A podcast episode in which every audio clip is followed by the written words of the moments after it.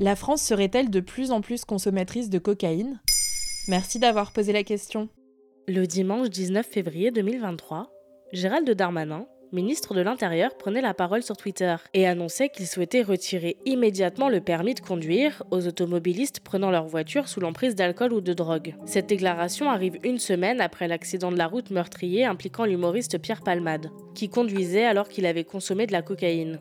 Cette drogue, qui d'après Santé publique France est la deuxième la plus consommée en France derrière le cannabis et gagne malheureusement de nouveaux utilisateurs à une vitesse folle, se retrouve alors au centre de l'actualité. On estime qu'en 2019, 1,5% de Français avaient déjà fait usage de cocaïne, selon un rapport de l'Observatoire français des drogues et toxicomanies. C'est quoi exactement la cocaïne? C'est une substance au pouvoir addictif très puissant, élaborée à base de feuilles de cocaïer, mais coupée à plusieurs substances toxiques, comme le kérosène. La cocaïne est un psychotrope, ça veut dire qu'elle vient modifier l'activité de notre système nerveux. On trouve des effets stimulants, euphoriques, une atténuation de la fatigue et de la sensation de faim. En consommer a des effets néfastes sur le cerveau et le corps, et dans les cas extrêmes, peut mener à des convulsions, des crises d'épilepsie ou des hémorragies cérébrales. Mais aussi, si elle est inhalée, elle endommage gravement les parois nasales.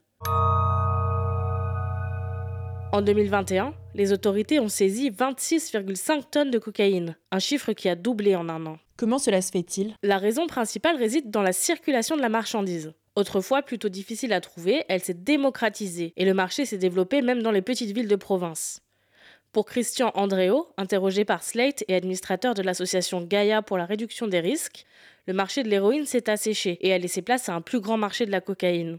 Évidemment, s'il y a plus de produits en circulation, le prix baisse. Désormais, on trouve de la cocaïne à entre 50 et 70 euros le gramme, soit 4 fois moins cher qu'il y a 30 ans. Cela fait que toutes les catégories socio-professionnelles peuvent en consommer plus régulièrement. Donc, il y a de plus en plus de consommateurs? Pas tout à fait. Par exemple, le nombre de consommateurs de cocaïne chez les jeunes n'a pas vraiment bougé.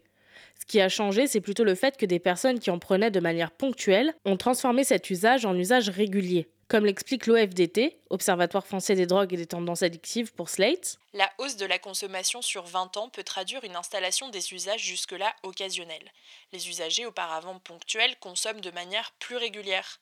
Autrement dit, une fraction de la population aurait une consommation plus intense. Ainsi, il est compliqué de parler d'une hausse des consommateurs plus que d'une hausse de la consommation en elle-même.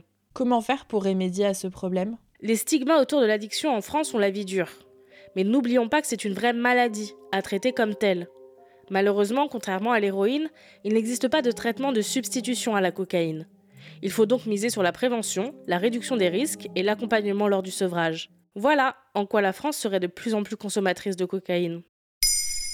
Maintenant, vous savez, un épisode écrit et réalisé par Mayel Diallo. Ce podcast est disponible sur toutes les plateformes audio. Et si cet épisode vous a plu, n'hésitez pas à laisser des commentaires ou des étoiles sur vos applis de podcast préférés.